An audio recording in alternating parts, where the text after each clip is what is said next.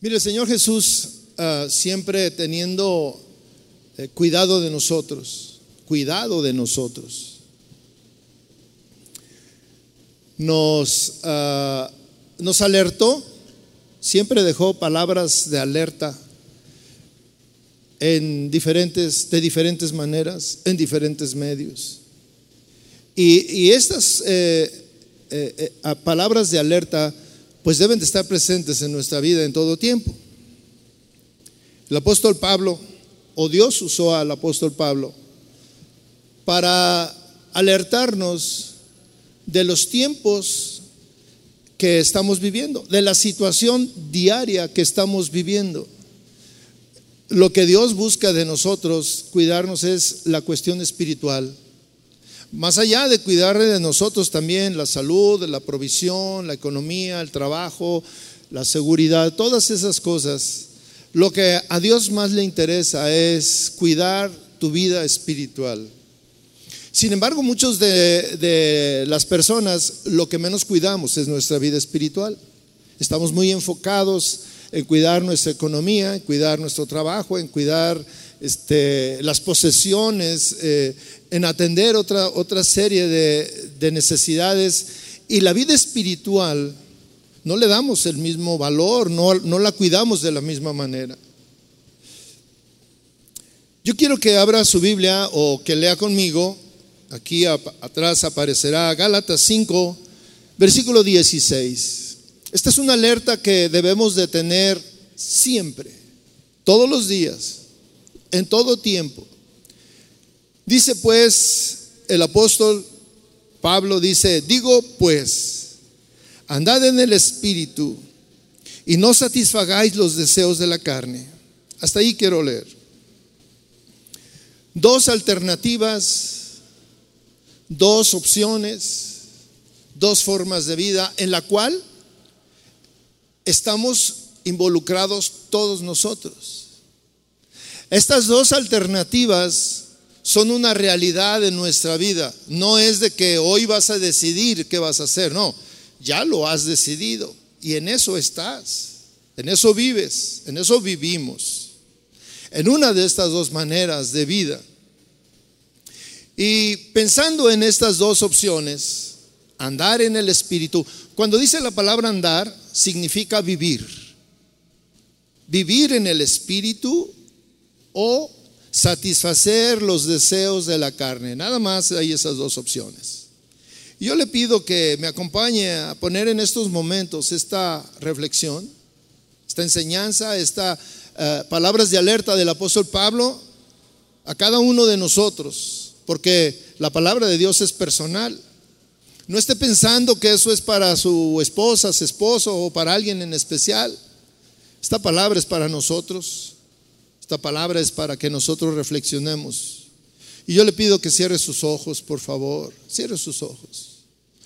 Todo ojo cerrado y todo ojo hablando con el Señor y diciéndole, Señor, háblame en esta mañana, Dios. Nos hemos reunido como un pueblo, Dios, como pueblo. Nos reunimos el domingo, que es tu día, que tú has consagrado y has puesto como una manera de recordar que tú estás con nosotros y agradecerte lo que hemos recibido durante la semana, Señor. Y como pueblo nos reunimos, te hemos adorado, hemos exaltado tu nombre, hemos abierto nuestro corazón y hoy, en este momento, pedimos que tu palabra caiga en nuestra vida como un recordatorio, como una alerta y nos hables. Nos hables, Señor. Ordenes nuestro pensamiento, porque tú quieres que nuestra vida espiritual esté firme, Señor. Háblanos en esta mañana. En el nombre de Jesús te lo pido, Señor. Amén. Si usted ha leído su Biblia, o por lo menos ha visto el índice, se habrá dado cuenta que hay una carta que el apóstol Pablo le dirige a los corintios. Este pueblo, esta, eh, esta iglesia, Era una, era una iglesia joven. Era una iglesia que apenas se estaba formando. La carta a los Corintios, hoy que nosotros conocemos mucho de, ella, que muchos hombres han estudiado acerca de quiénes eran los Corintios y cómo era el estilo de vida.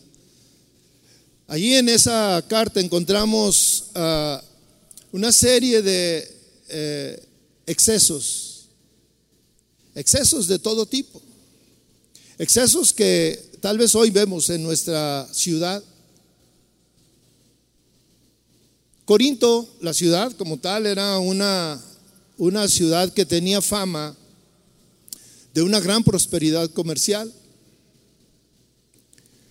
Pero asimismo con ese esplendor económico que, que había, siempre que hay esplendor económico hay excesos. Había muchas cosas malas. Los griegos habían acuñado una, una palabra que era corientarse, corintiarse, que identificaba a quienes vivían en esta ciudad de Corinto. Y, esta frase significaba que eran personas que daban rienda suelta a sus deseos, a todo tipo de deseos, no, no ponían freno a nada. Y cuando alguien en su ciudad, en cualquier otra ciudad, vivía de esa manera, con, con excesos, eh, le decían que eh, se había corientizado. El nombre Corinto en la antigüedad era sinónimo de exceso y, y era en referencia a esta ciudad.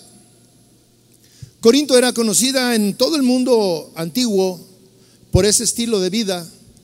Y además de su situación geográfica, donde acudían siempre, eh, estaba eh, cerca de, pegada al, mar, uh, era un, centro comercial, eh, pero llegaban marinos, llegaban este, forasteros, gente de otras ciudades, de otras naciones incluso, y llevaban sus costumbres, y llevaban sus ideas, y llevaban sus distorsiones, y llevaban sus, pues toda esa influencia negativa.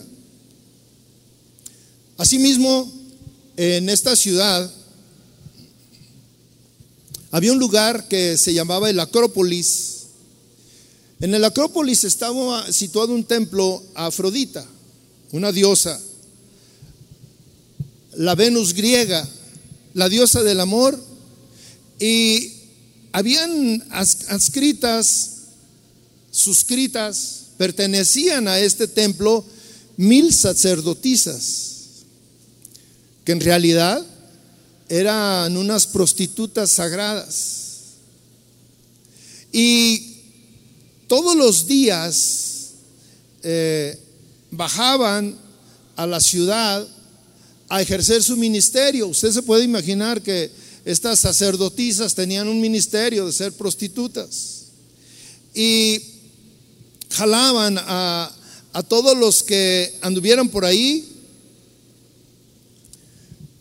los uh, atrapaban en sus, eh, con sus encantos. Y bueno, era una ciudad con muchos excesos. En medio de todo esto, de toda esta ciudad, le estoy eh, narrando más o menos el panorama que había en esa ciudad.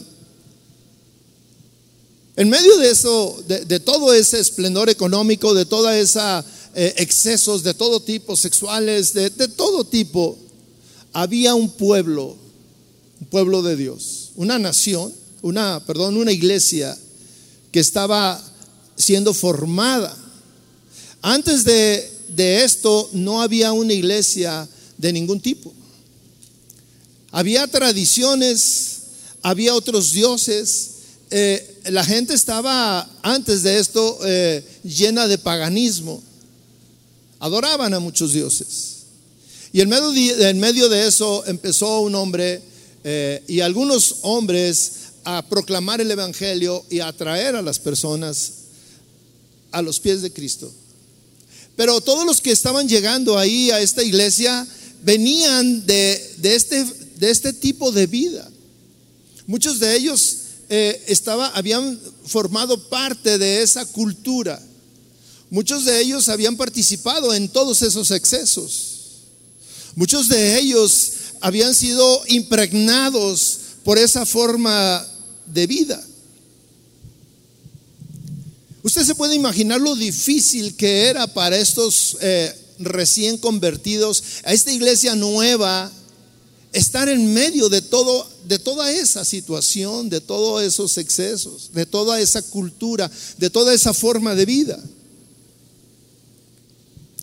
Y si llevamos eso a nuestra ciudad, nuestra ciudad es una ciudad grande, con muchísima gente, y en medio de ella, de toda esta gente, de toda esta multitud, hay grupos, hay iglesias, hay hombres que como nosotros nos reunimos aquí buscando el favor de Dios.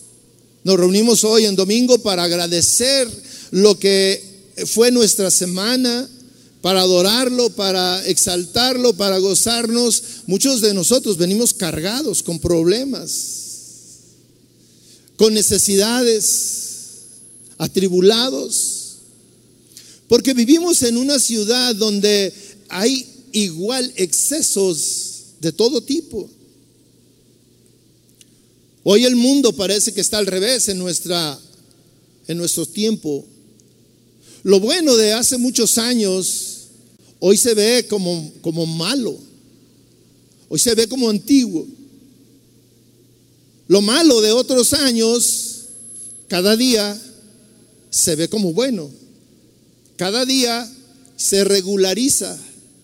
Las mismas leyes lo protegen. Incluso entre nosotros, entre el pueblo cristiano, nos hemos acostumbrado a esas cosas que cuando nuestra pareja normalmente o quien vive con nosotros, quien tiene relación y nosotros hablamos de algún tema y vienen esas preguntas como, pero ¿qué tiene de malo? Porque nos estamos acostumbrando a que lo malo ya no es tan malo. Y ya le empezamos a buscar que no es tan malo. Vivir en medio de esta, este ambiente de pecado es un reto para nosotros. Para nosotros que queremos tener una vida piadosa, para nosotros que queremos eh, ser a imagen de Cristo, a imagen de nuestro Dios.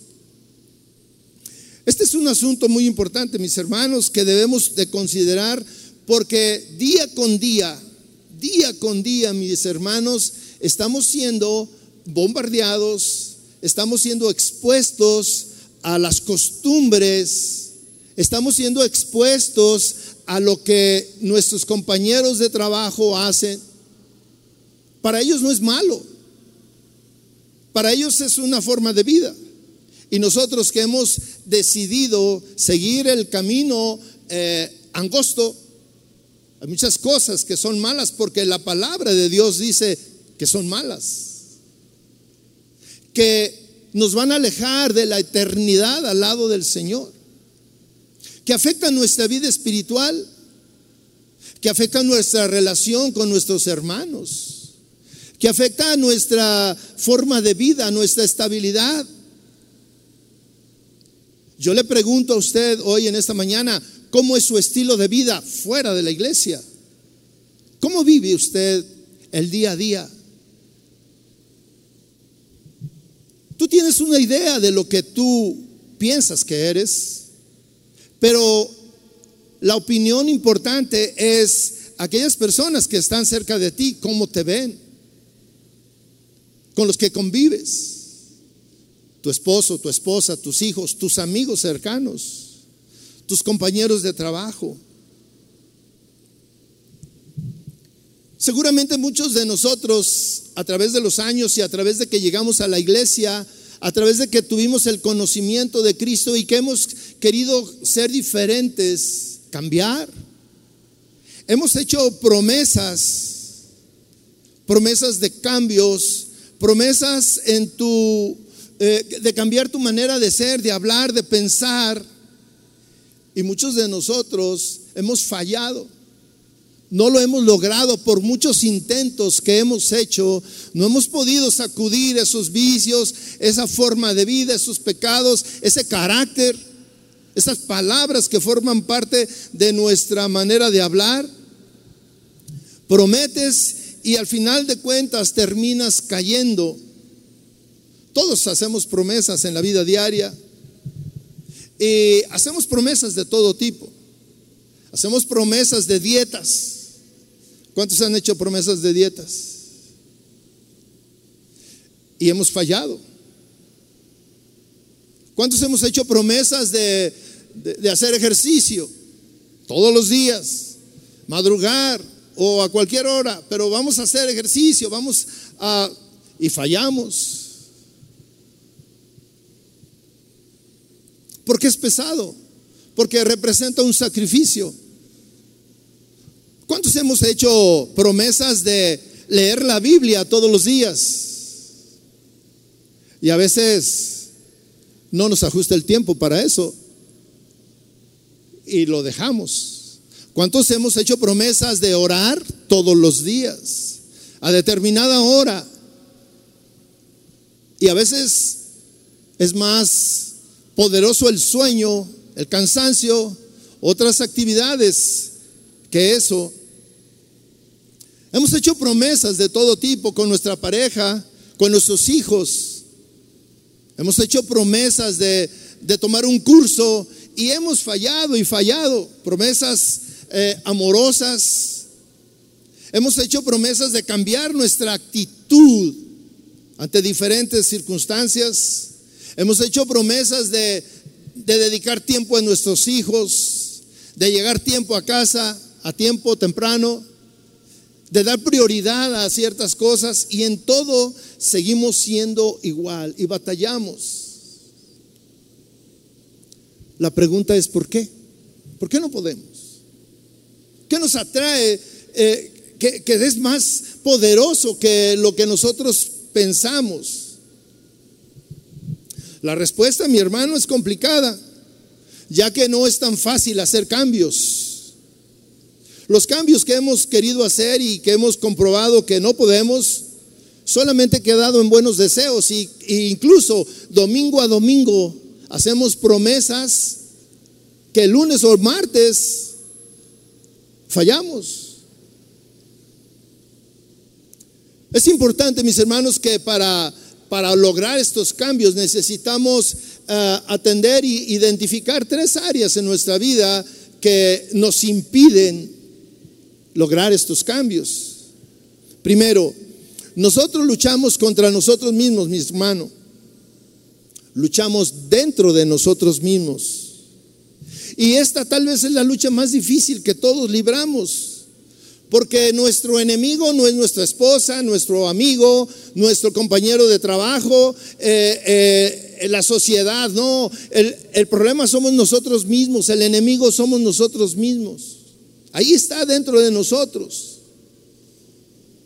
Lo segundo es que luchamos contra fuerzas espirituales de maldad, contra el diablo y sus huestes que están acechándonos y que, y que están pendientes para saber qué es lo que te gusta, qué es lo que te atrae, qué es lo que puede robar y con qué manera y de qué puede hacerte caer.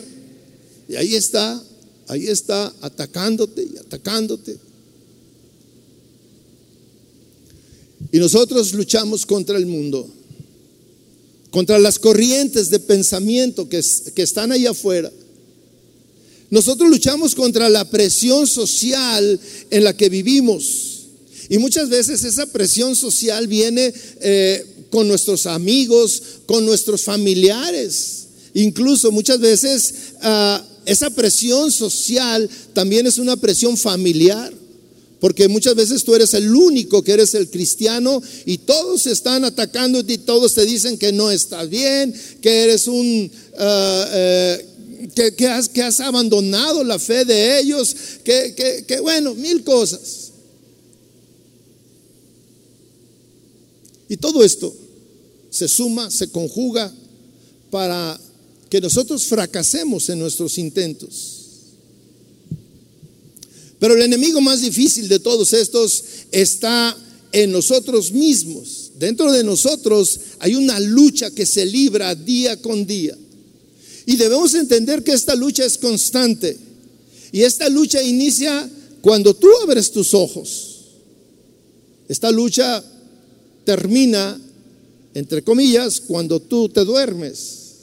Y algunas veces, aún esa lucha viene cuando estás dormido. Te despiertas y dices, ¿por qué estoy soñando esto? Pero todo el día estamos luchando con circunstancias que parece que no tienen sentido, pero a veces una palabra de tu pareja te, y como tú tienes esa lucha contigo, con tu carácter, inmediatamente brincas. Sale el genio, ¿verdad? Sale el ogro. Tu papá, tu mamá, tu, tu amigo, una mirada. Una mirada que algunas veces no tiene sentido y tú la, la descifras en tu código y volteas y dices, ¿por qué me ves así? Siempre está esa lucha. Pero también, mis hermanos, debemos de saber, de entender que Dios está con nosotros, que Dios viene en nuestro auxilio, que Dios viene a ayudarnos, que Él es nuestro ayudador. Y Dios nos ha capacitado, mi hermano, para librar esas batallas y salir victoriosos, aunque también muchas veces vamos a perder, pero muchas veces vamos a ganar. Y en la medida que tú haces, haces caso, sigue las instrucciones del Señor, cada día vas a ser más vencedor, más vencedor, hasta que eso haya acabado. En esta lucha estamos involucrados todos, todos los que estamos aquí tenemos esa lucha. Nadie aquí, yo estoy seguro y afirmo categóricamente que todos los que estamos aquí tenemos estas luchas. Luchas con tus pensamientos, luchas con tus ojos, luchas con tus sentidos. Luchas reales que a veces estás muy tranquilo y ves que viene una persona y dices, ahí viene este, ahí viene esta. Y empiezas, te pones, sacas eh, eh, eh, como de esas este, ejemplos de la caricatura de Acme, ¿verdad? Sacas y sacas el, el escudo. Dios, mis hermanos, nos provee la solución para enfrentar la lucha diaria. También para vencer las batallas. Hoy podrás vencer, pero la lucha seguirá, mi hermano. Hoy puedes caer, pero la lucha va a seguir. Y la lucha va a seguir día con día. Y yo no le digo que usted tiene en su casa un enemigo o que, o que este, en su trabajo tiene un enemigo. No, es parte de la vida y es parte de nuestra lucha diaria que muchas veces hay personas que piensan que su esposo, su esposa es su enemigo. No. Tampoco tus hijos o tus padres no son tus enemigos. Yo le digo, el mayor problema somos nosotros y está dentro de nosotros, nuestro carácter, nuestros pensamientos. ¿Y qué hacer? ¿Qué hacer para, para salir airosos? Yo leía al principio lo que eh, nos recomienda el apóstol Pablo para vencer.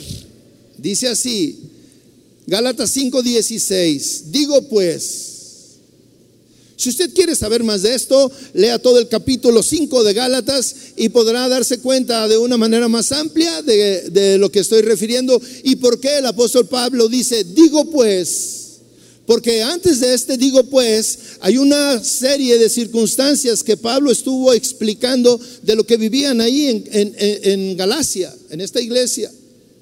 Y dice, digo pues, ahora es eh, esta es la solución a todo eso que acabamos de leer. Dice, andad en el Espíritu y no satisfagáis los deseos de la carne. Esto tan sencillo puede ser la solución, pero esto tan sencillo nos habla de la lucha que tenemos todos los días. Es una lucha diaria. Es algo que se libra dentro de ti. Le voy a leer eh, esto que acabo de leer. Digo pues, andad en el espíritu y no satisfagáis los deseos de la carne. Es la traducción que hizo la versión de Reina Valera de la Biblia. Pero le voy a leer otras dos, otras dos versiones. La versión de las Américas, la Biblia de las Américas dice, digo pues, andad por el espíritu y no cumpliréis los deseos de la carne. No cumpliréis. ¿Sí? La nueva traducción viviente, fíjese cómo dice, por eso les digo, dejen que el Espíritu Santo los guíe en la vida. Entonces no se dejarán llevar por los impulsos, impulsos de la naturaleza pecaminosa. ¿Cuál es la solución que Dios nos da para salir victoriosos, para vencer andar en el Espíritu. Dejen que el Espíritu Santo los guíe en la vida. Estas dos traducciones finales, especialmente la última, me deja muy claro el panorama que es la recomendación de Dios, cuál es la recomendación del apóstol Pablo para nosotros. Nosotros la tomamos para nosotros. Sigue explicando en el versículo 17, dice, porque el deseo de la carne es contra el espíritu y el del espíritu es contra la carne. Y estos se oponen entre sí para que no hagáis lo que quisiereis. Fíjese, aquí eh, yo quiero que usted pueda entender lo que está sucediendo día con día en nuestra vida, porque nosotros somos cristianos. Y porque usted tiene el Espíritu Santo en su vida, en su interior. Pero también tiene deseos. También está el diablo y sus huestes que quieren tumbarlo a usted. Y aquí nos, nos narra exactamente lo que sucede dentro de nosotros. Porque el deseo de la carne es contra el espíritu. El deseo de la carne, las pasiones, lo que a ti te gusta y que es malo, esos son los deseos de la carne, dice, es contra el espíritu. Y luego dice, y el del espíritu, es decir, el deseo del espíritu es contra la carne. Estos se oponen entre sí. Hay una lucha entre el espíritu y los deseos de la carne. Y están luchando para que tú no hagas lo que quieres. Hoy, aquí en este momento, tú quieres obedecer al Espíritu. Hoy aquí tu pensamiento está siendo impactado, está siendo expuesto por la palabra de Dios y tú estás pensando, yo quiero obedecerte, Señor. Yo quiero hacer tu voluntad. Ese es el, el deseo del Espíritu. Y la carne está sufriendo ay, voy a dejar de, de, agradarme con esto, con aquello. Pero la carne va a hacer todo lo posible para que no cumplas ese deseo que tienes. La carne va a luchar para que tú no logres tus metas o lo que el Espíritu Santo en este momento está poniendo. Pero te vas a ir. Esto solamente dura una hora o poquito más. Esto dura hasta que el pastor me dice desde allá que ya me calle. ¿Y qué sigue? Tu vida diaria. Tu vida diaria. Vas a salir a, enfrentarte a lo mismo, a lo que tú acostumbras a hacer. Vas a salir a vivir conforme a, como estás acostumbrado a vivir.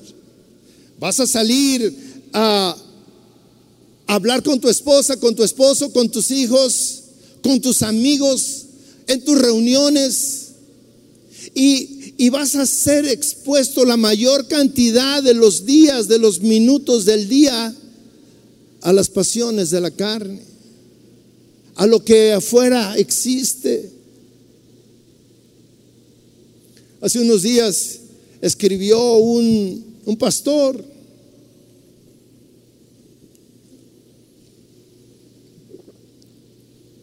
Y él comentaba que una mujer en su iglesia lo estaba asediando, que andaba atrás de él. Y él preguntaba, ¿qué hago? Pues la respuesta era obvia. Pero eso se da, mire, si ya hay mujeres que no respetan eso, que se le dejan ir al pastor, ¿qué se puede esperar de, todo lo demás? Y hombres que también están correteando a las, a las mujeres. Excesos por todos lados. Y eso hablando de los cristianos, ahora lo que pasa con los que no tienen el temor de Dios con los que no aman a Dios, con los que no quieren agradar a Dios en ningún sentido, en lo laboral, en lo económico, en lo sexual, en, lo, en lo, familiar, en todo. Esta es la lucha diaria que va a tener o que tiene un cristiano. Esta es la lucha que, que libra día con día, desde que amanece hasta que anochece. Aquí hay una palabra importante, para que no hagas lo que deseas. Aquí hay un deseo en nosotros. Cuando tú deseas satisfacer tus deseos en la carne, el Espíritu es el que te dice, no lo hagas. Pero esto parte de tu deseo. El Espíritu te dice que no lo hagas. Pero cuando ah, cuando la carne es la que te está llevando a que lo hagas, tú deseas hacer esas obras de la carne y el Espíritu es el que te dice, no lo hagas. Hay una lucha interna, siempre está luchando adentro de ti el Espíritu Santo y tus deseos pecaminosos.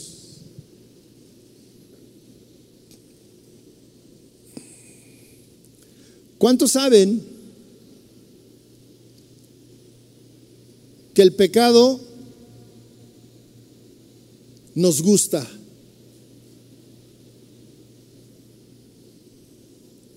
Por eso te atrae. El pecado satisface, satisface dentro de ti una área, el área emocional, el área espiritual,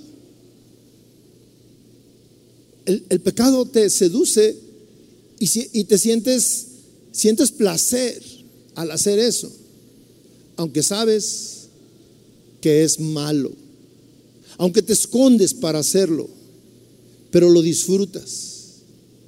Y el Espíritu Santo te está diciendo, no lo hagas, no lo hagas, eso es malo, eso es en contra de Dios, estás ofendiendo a Dios, estás ofendiendo a tu esposo, a tu esposa, a tus hijos, a tus padres, a tu maestro, a tus compañeros, a tu patrón, a tu empleado.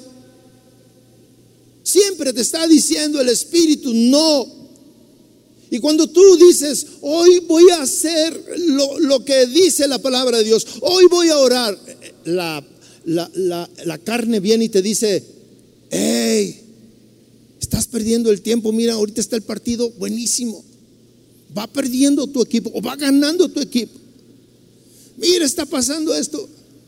O una llamada. ¿Qué onda, mi brother? Porque lo así ya hasta te dicen, ¿verdad? Véngase, acá lo estamos esperando. Está toda la banda, véngase. Solamente falta usted. Y tú, ay, ¿qué hago, Señor? Y el Espíritu, quédate. Es una lucha diaria, mi hermano. Dice la palabra de Dios, andad en el Espíritu. Por eso les digo, dice Pablo, dejen que el Espíritu Santo guíe su vida.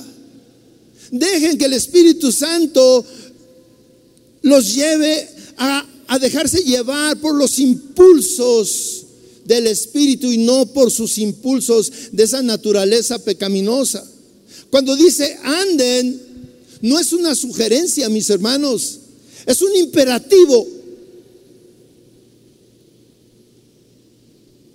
Vivan. La palabra anden es, eh, se traduce como vivan.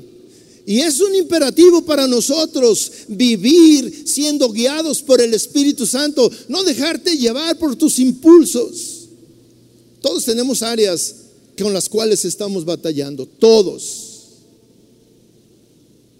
Y el apóstol nos dice, vivan conforme a los impulsos del Espíritu Santo. Dejen que el Espíritu Santo los guíe.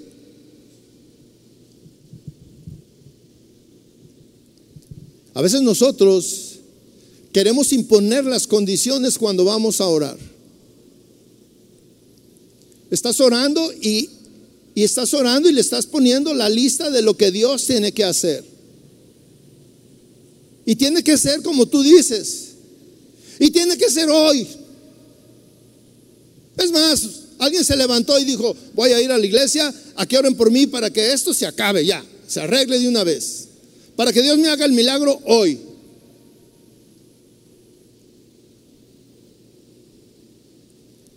Mis hermanos, en el, Padre nuestro nosotros escuchamos una manera de orar y dice, hágase tu voluntad. Hágase tu voluntad. Y cuando tú oras pidiendo que Dios haga tu voluntad, estás mal. Cuando tú te dejas llevar por tus impulsos, aún cuando tú oras y, y, pones delante de Dios y le dices, Señor, quiero hacer tu voluntad, ¿cuál es tu voluntad en este asunto? muéstrame tu voluntad. De tal manera que el, apóstol Pablo nos da dos opciones de vivir. Andar es vivir, vivir siguiendo los impulsos de tu carne o vivir siguiendo la guía del Espíritu Santo. ¿Qué haces? ¿Qué es lo que tú haces? Hoy te puedo decir que mientras, esta es, este es una manera de que tú puedas ah, darte cuenta eh, cómo es tu vida. Entre más frecuentes son tus tropiezos en la vida, quiere decir que estás obedeciendo más a tus impulsos de la carne. Entre más vences esos impulsos y te mantienes firme Quiere decir que estás viviendo siendo guiado por el Espíritu Santo. ¿Qué significa caminar en el Espíritu? ¿Qué significa vivir en el Espíritu? Vivir en el Espíritu significa rendir mi mente al Señor. Rendir mi mente, ¿cómo pienso? Poder reflexionar en eso que me están diciendo a mí que debo de hacer. Lo que tratan de, de, influenciarme con sus pensamientos a que haga esto o a que haga aquello. Rendir mi mente, como razono. Rendir mis emociones. Rendir mis deseos, lo que me gusta, lo que me atrae. Ponerlo delante del Señor. Mire, le voy a decir, la lucha es tan fuerte que cuando tú decides orar, en ese momento de oración vienen pensamientos de todo tipo. Que según tú estás orando y cuando menos te das cuenta, te, eh, recapacitas que estás pensando en otra cosa. Esa es la lucha. Para que tú te des cuenta qué tan sensible es esa lucha. Que aún en los momentos en que tú estás eh, orando, hay una lucha para desviar tu atención. Rendir mis emociones. Poner delante de Dios nuestra confianza y en la mañana decirle, Señor, quiero hacer tu voluntad. Tú eres mi primera opción en todo. En todo tú eres mi primera opción. Cuando yo le rindo a Jesús mis emociones, mi voluntad, mi razonamiento, es el inicio de que Dios va a iniciar un cambio en nuestra forma de ser, de hablar, de sentir, de gustar, de desear. Porque queremos agradarlo a Él. Dios va a cambiar mi forma de pensar, mi forma de razonar, mi forma de hablar. mi forma de relacionarme con los demás, mi forma de convivir. Va a poner en orden mis prioridades, que es primero en mi vida, mi trabajo, mi esposa, mis hijos, Dios, ¿qué es? Mi forma de, de perdonar o de pedir perdón. Cuando tú rindes tu voluntad, tu corazón a Dios, el Espíritu Santo va a venir a ayudarte porque esa es la promesa de Dios. Yo voy a estar contigo. Cuando tú clamas a Dios en medio de esas circunstancias, Dios va a venir y a pesar, a pesar de que el problema sea muy serio, Dios te va a dar paz. Porque esa es la parte que dice la palabra de Dios. El mundo no conoce esa paz. Y solamente la conocen aquellos que tienen una relación íntima con Dios. Son los que pueden encontrar esa paz en medio de los problemas. Mucha gente que viene o que va a las iglesias solamente cuando tiene problemas y que llega en ese momento y le dice, Señor, dame tu paz, normalmente no encuentra esa paz. Porque esa paz viene cuando tú tienes una relación de intimidad con Dios.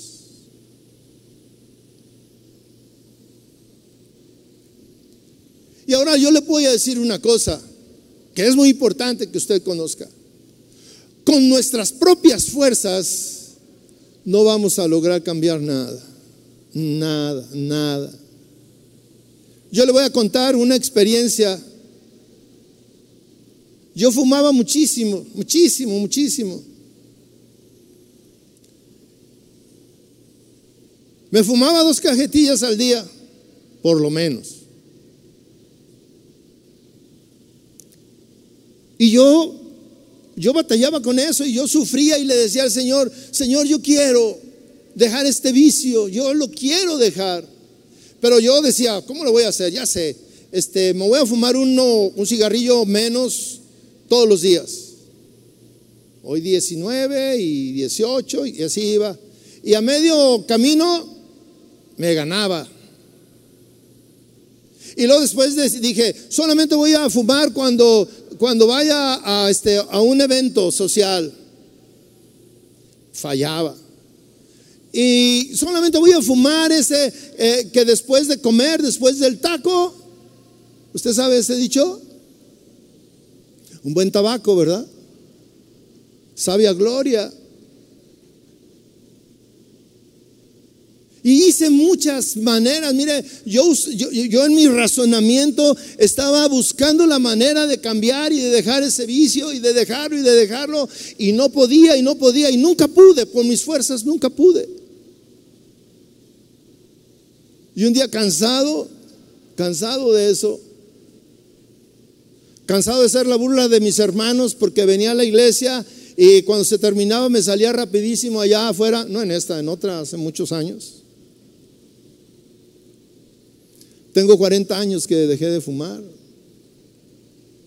42 creo.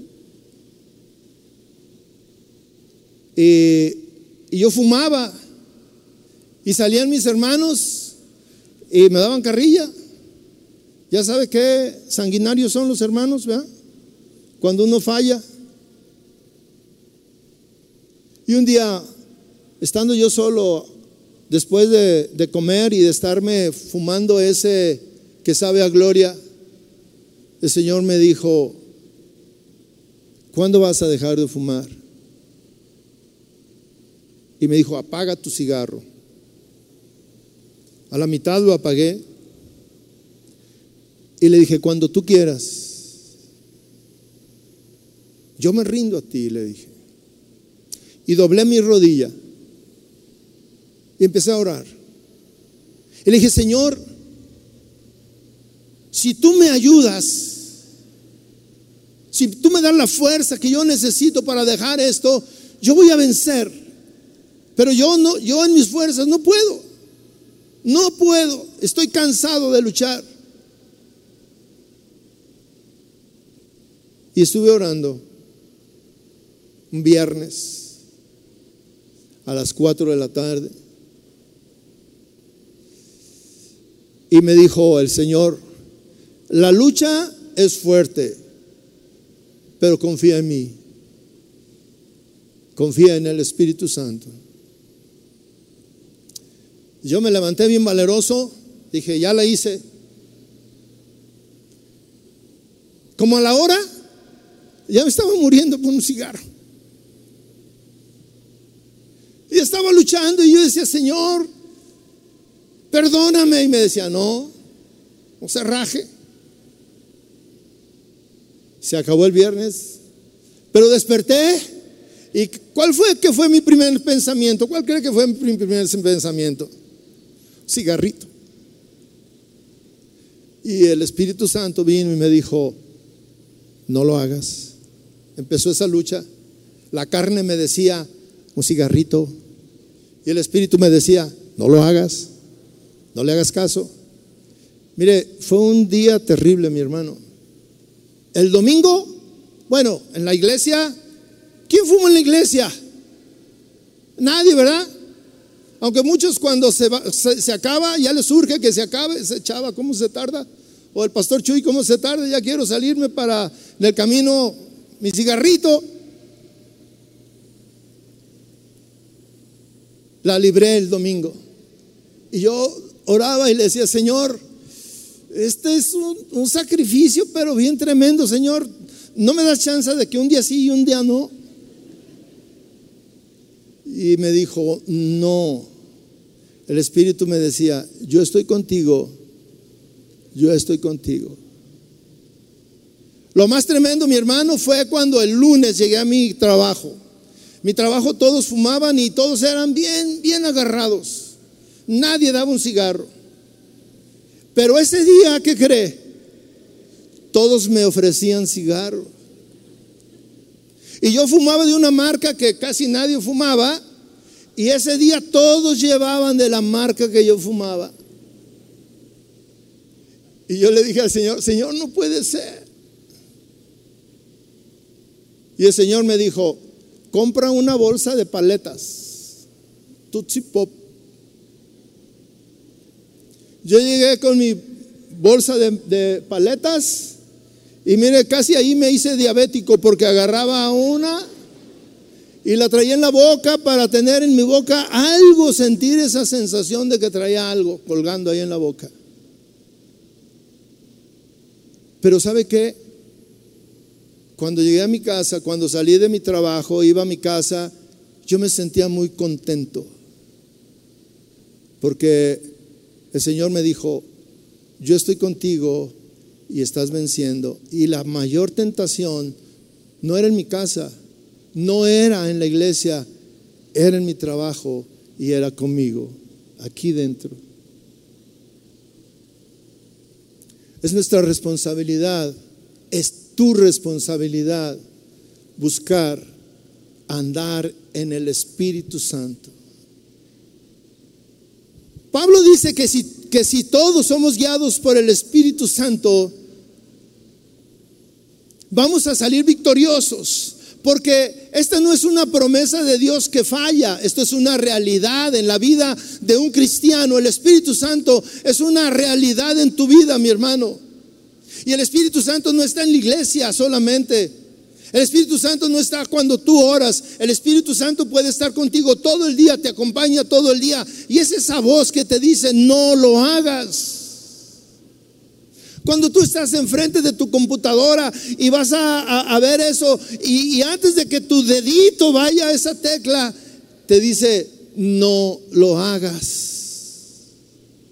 Pero nuestro deseo es más fuerte y le damos y nos deleitamos con lo que vemos. O con esa plática, o con esa relación, o con esa manera de hablar. Y el Espíritu te dice, cuando tú te callas, te dice, estás haciendo algo incorrecto. Cuando tú vas en el auto y alguien se te pasa y empiezas ahí con el claxon de eh, y el Señor te dice, no lo hagas.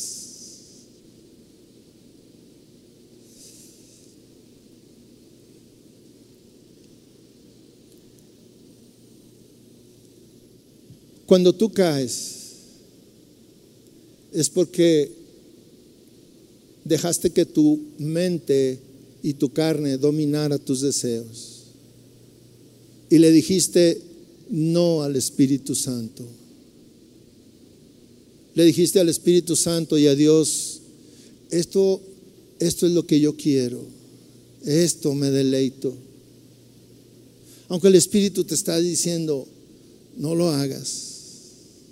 Algunas veces somos presionados porque luchamos contra la opinión de los demás.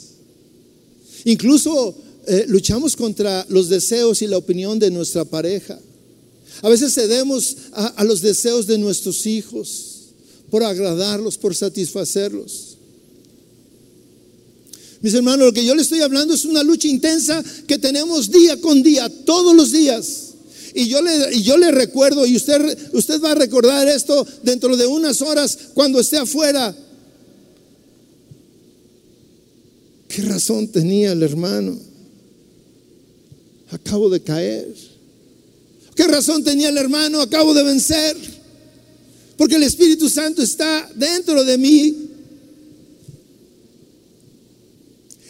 Andar en el Espíritu es una, es una forma de agradar a Dios y es una manera de sentirnos victoriosos, satisfechos. ¿Cuántos nos hemos sentido satisfechos cuando hacemos lo bueno? Cuando vencemos. Cuando decimos no, a pesar de que todos los demás te digan, ¿cómo, cómo dices que no? ¿Te das cuenta de lo que estás rechazando? Y tú puedes decir, sí, porque quiero agradar a mi Señor. Porque mi vida espiritual vale mucho más que eso que me está ofreciendo el mundo.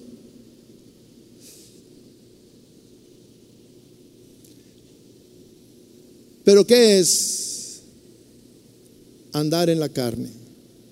Andar en la carne es andar tras la fama, tras el poder, tras las riquezas, tras el prestigio, tras la popularidad, andar tras la apariencia exterior, andar tras la aprobación de los hombres, la aprobación de nuestros amigos, la aprobación del círculo, un círculo social que tenemos fuera de aquí y donde no se nota que somos cristianos porque actuamos y vivimos de acuerdo a donde nosotros vivimos. Caminar según la carne es cultivar la amistad con el mundo, cultivar la aprobación del mundo. Y esa amistad debilita la relación con Cristo. Esa amistad te jala a vivir conforme a los estándares de fuera. Caminar según la carne y estar de acuerdo con el mundo es negar nuestro llamado a ser santos, a vivir apartados para Dios. El apóstol hace una lista de algunas obras de la carne. Dice así el versículo 19, y manifiestas son las obras de la carne, que son adulterio, fornicación, inmundicia, lascivia, idolatría, hechicerías. Hasta ahí. Si, si leemos todas estas, tal vez nosotros pudiéramos decir, en ninguna de ellas yo, yo ando, pastor. Nada de eso me atrae. Nada de eso ya la liberamos. Pero sigue diciendo, y manifiestas son las obras de la carne, que son enemistades, pleitos, celos, iras, contiendas, disensiones, herejías, envidias, homicidios borracheras, orgías y cosas semejantes a estas. Cuando dice cosas semejantes a estas, es porque dijo Pablo, allá por el año 2022, estará el Internet y será una gran influencia, una lucha constante contra los cristianos. Y habrá otras cosas que nos van a desviar. Y yo le pregunto, ¿alguna de estas cosas son su problema? Este, este segundo segmento ya como que es más común en, nuestro, en nuestra forma de vida. Los celos, las iras, las contiendas, la envidia.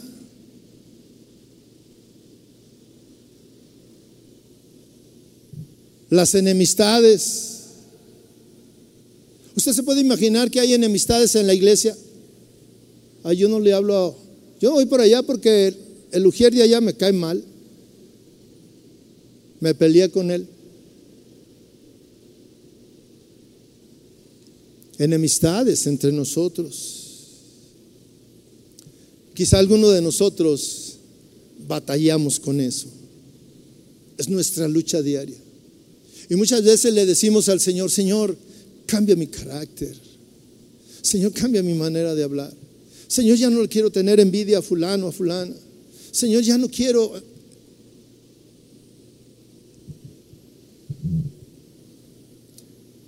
Esta lista de andar en cosas de la carne es lo que nos debilita nuestra relación con Dios, es lo que nos hace caer, es en lo que estamos sumergidos, es lo que no nos permite avanzar, es lo que nosotros tenemos una vida mediocre, es lo que nosotros no, no nos permite orar, acercarnos a Dios.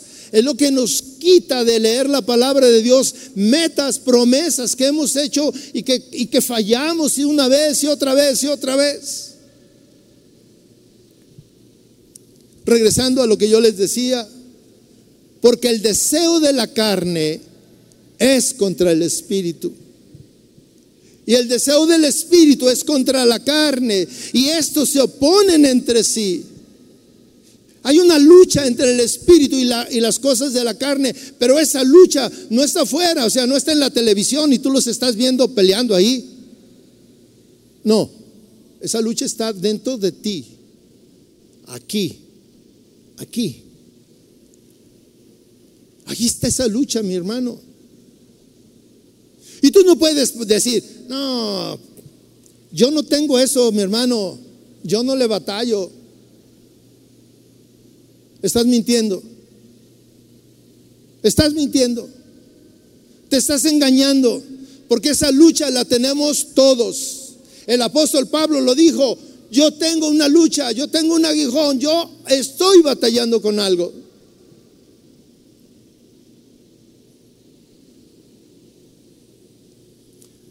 La buena noticia, mis hermanos, no nos quedamos con esas caras largas de esquí. Uy, pues entonces, ¿qué voy a hacer?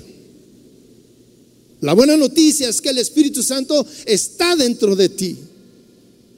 La buena noticia es que el Espíritu Santo nos fortalece en nuestra debilidad. La buena noticia es que el Espíritu Santo todo el tiempo te está diciendo, no lo hagas, no lo hagas. ¿Qué tenemos que hacer? Escuchar esa voz. ¿De qué lado tienes al Espíritu Santo? ¿De este lado o de este lado? De este lado te dice, no lo hagas. Y de este lado te dice, no le hagas caso, sí, hazlo. Mira, te vas a ver bien. Vas a quedar bien con todos. Y el otro lado te dice, no te creas, te está engañando, vas a perder tu relación con Dios. Dentro de nosotros, mis hermanos, tenemos pasiones, tenemos gustos, tenemos luchas, cosas que nos atraen. Pero nosotros tenemos la oportunidad de obedecer al Espíritu Santo cada día aunque no es fácil, es una lucha. Primera Pedro 2.11 dice, amados, os ruego como extranjeros y peregrinos que os abstengáis de las pasiones carnales que combaten contra el alma. Mire, las pasiones carnales combaten contra tu alma. Y yo no sé si una, una experiencia tuya, después de que hiciste algo malo, te sientes mal. Y lo sientes, sientes aquí dentro de ti que fallaste y, y, vas delante de Dios y le dices, Señor, perdóname porque te fallé.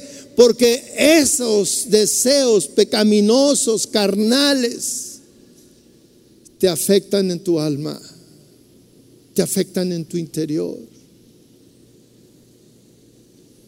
Dice que los deseos combaten.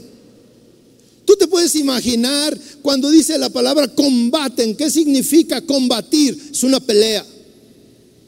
Eh, de nuevo es una pelea, las pasiones de la carne contra el deseo del espíritu que te dice no lo hagas. Y si lo haces y está combatiendo en tu alma y al final saliste derrotado y ahí estás triste. Pero si, escuchaste y te dejaste guiar por el Espíritu Santo, saliste victorioso y te sientes contento. Y vas delante de Dios y le dices, Señor, gracias porque vencí, porque tú estuviste conmigo. Porque yo quería caer.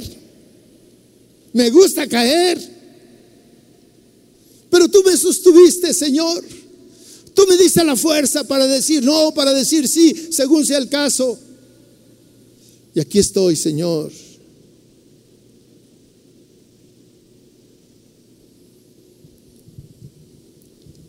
Dios quiere que te preocupes por tu vida espiritual. Es cierto que el trabajo es importante. Es cierto que las cosas de la vida son importantes. Es cierto que nos jalan. Es cierto que el pecado se disfruta. Es cierto. No debemos de negarlo. Es cierto que hay cosas que a ti te agradan. Pero cuando tú ves la palabra de Dios y la palabra de Dios te dice, eso es malo. Quita de tu mente, de tu vocabulario y preguntarle a quien está cerca, ¿qué tiene de malo? ¿Qué tiene de malo? Cuando tú vas a la palabra de Dios, pregúntate, ¿qué tiene de bueno? Y encontrarás la respuesta en la palabra de Dios.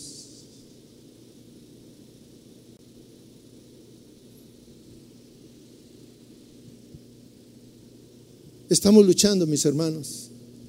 Yo pensaba en esa iglesia de Corinto, una iglesia nueva, naciente. Una iglesia que eh, estaba luchando por mantenerse a flote. Todos los que estaban ahí estaban luchando por, por sacar de su vida en todo eso que estuvieron involucrados antes de ser cristianos, antes de aceptar al Señor una ciudad llena de pecado. Y yo pensaba en la nuestra, una ciudad llena de pecado. Una, unas costumbres que cada día, lo que antes era malo, hoy es bueno. Y nosotros, cristianos, nos estamos también acostumbrando a verlo como bueno. Y eso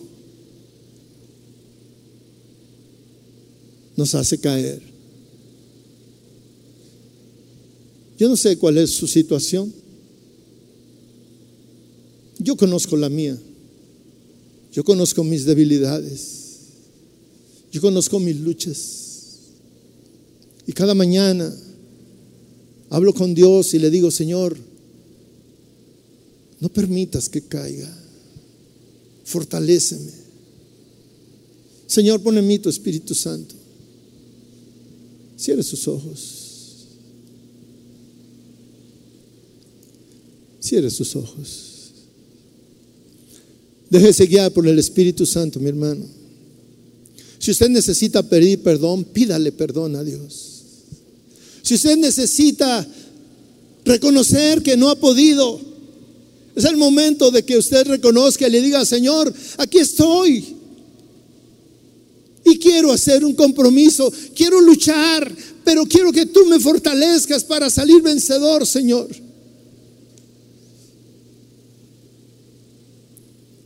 Reconozca su debilidad. Reconozca su incapacidad. Reconozca su limitación. Reconozca que no ha podido.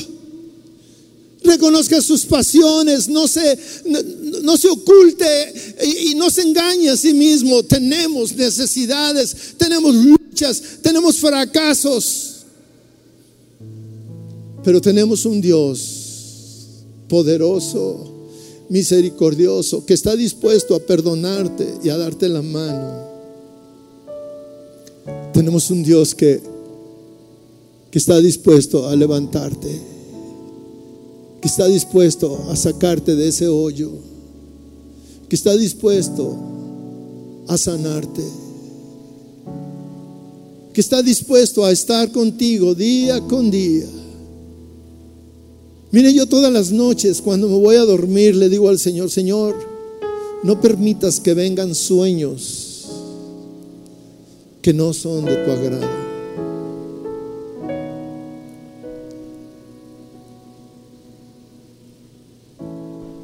Hable con el Señor. No me escuche a mí. No espere que yo lo guíe.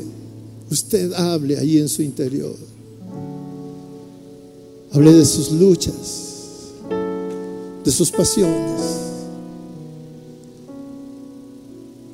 Hable de lo que le gustaría. Pregúntele al Señor si está haciendo su voluntad.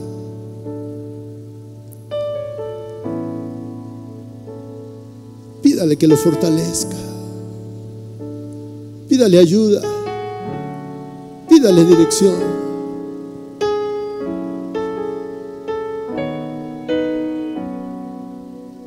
Señor, derrama tu Espíritu Santo en este lugar, en cada persona, Señor. Derrama ese poder que tenemos los cristianos.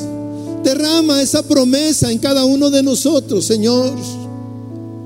Fortalécenos en nuestras debilidades, Señor. Llena nuestra vida de ti, Padre, de tu presencia.